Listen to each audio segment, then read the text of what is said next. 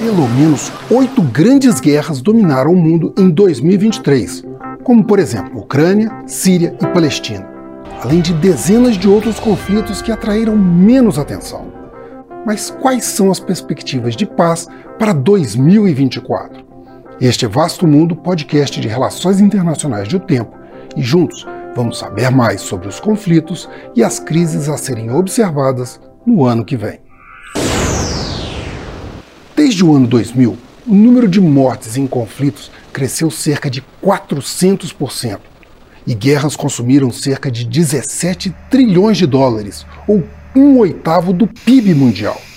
Segundo o Escritório das Nações Unidas para Assuntos Humanitários, quase 300 milhões de pessoas vão precisar de proteção e assistência em todo o mundo no ano que vem por causa de conflitos e crises. Para dar conta deste desafio, o órgão estima que serão necessários mais de 45 bilhões de dólares.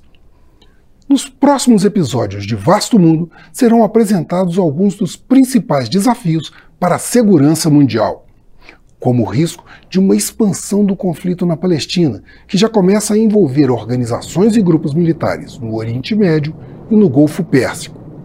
Na Ucrânia, a busca desesperada por recursos financeiros e militares para romper o impasse com os russos cria riscos para a própria OTAN. No Extremo Oriente, a China busca afirmar sua hegemonia no Pacífico sobre diversos países, como as Filipinas, e segue suas pretensões sobre Taiwan, o que eleva as tensões com os Estados Unidos.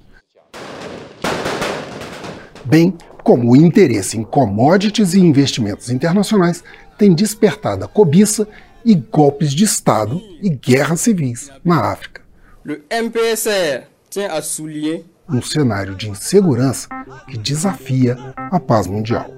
Eu sou Frederico Duboc e este foi Vasto Mundo. Acompanhe este e outros episódios no YouTube, nas plataformas de streaming e na programação da FM O Tempo.